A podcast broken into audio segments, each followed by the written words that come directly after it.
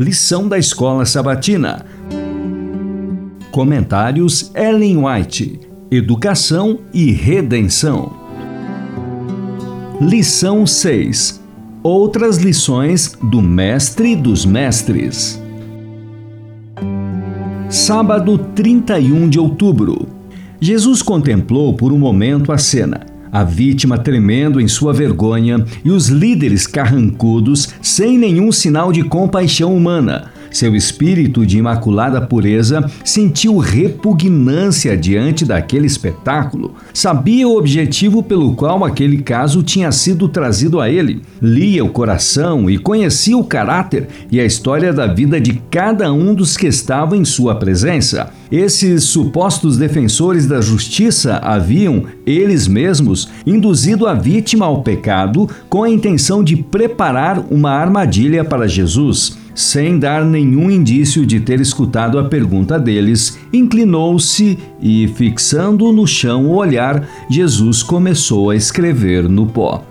Impacientes com sua demora e aparente indiferença, os acusadores se aproximaram, insistindo em atrair a atenção dele para o assunto. Porém, ao acompanharem com os olhos o olhar de Jesus, fixaram a vista no chão aos seus pés e seus semblantes se transtornaram. Ali, traçados diante deles, estavam os criminosos segredos de sua vida. O povo, olhando, reparou na súbita mudança de expressão e se aproximou para descobrir o que eles estavam olhando com tanto espanto e vergonha. Rasgadas as vestes da pretensa santidade, eles se viram culpados e condenados na presença da infinita pureza. Tiveram medo de que as iniquidades ocultas de sua vida fossem expostas à multidão, e um a um cabisbaixos e confusos, foram se afastando silenciosos, deixando a vítima com o misericordioso Salvador. O Desejado de Todas as Nações, página 461. Vocês creem que Jesus é o Filho de Deus, mas vocês têm uma fé pessoal visando a própria salvação? Creem que Jesus é o Salvador? Que ele morreu na cruz do Calvário para lhes resgatar? Que ele oferece a vocês o dom da vida eterna se crerem nele? O que é crer? É aceitar plenamente que Jesus Cristo morreu como nosso sacrifício, que ele se tornou maldição por nós, tomou nossos pecados sobre si e imputou-nos sua justiça. Por isso, reivindicando essa justiça de Cristo, cremos nela e ela é nossa justiça. Ele é nosso Salvador. Ele nos salva porque disse que o faria. Fé e Obras, página 70.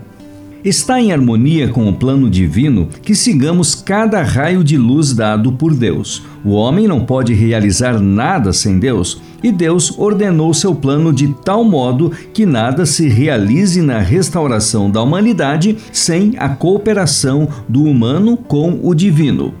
A parte que se requer que o homem sustente é imensuravelmente pequena, embora no plano de Deus seja justamente a parte necessária para que a obra seja um sucesso. A grande mudança que se vê na vida de um pecador que se converte não é efetuada por nenhuma bondade humana. Aquele que é rico em misericórdia concedeu a nós sua graça Acendam, pois, a Ele louvor e agradecimentos, porque Ele se tornou nosso Salvador. Que seu amor, de que nosso coração e mente estão cheios, fluam de nossa vida em ricas correntes de graça. A maravilhosa graça de Deus, página 317.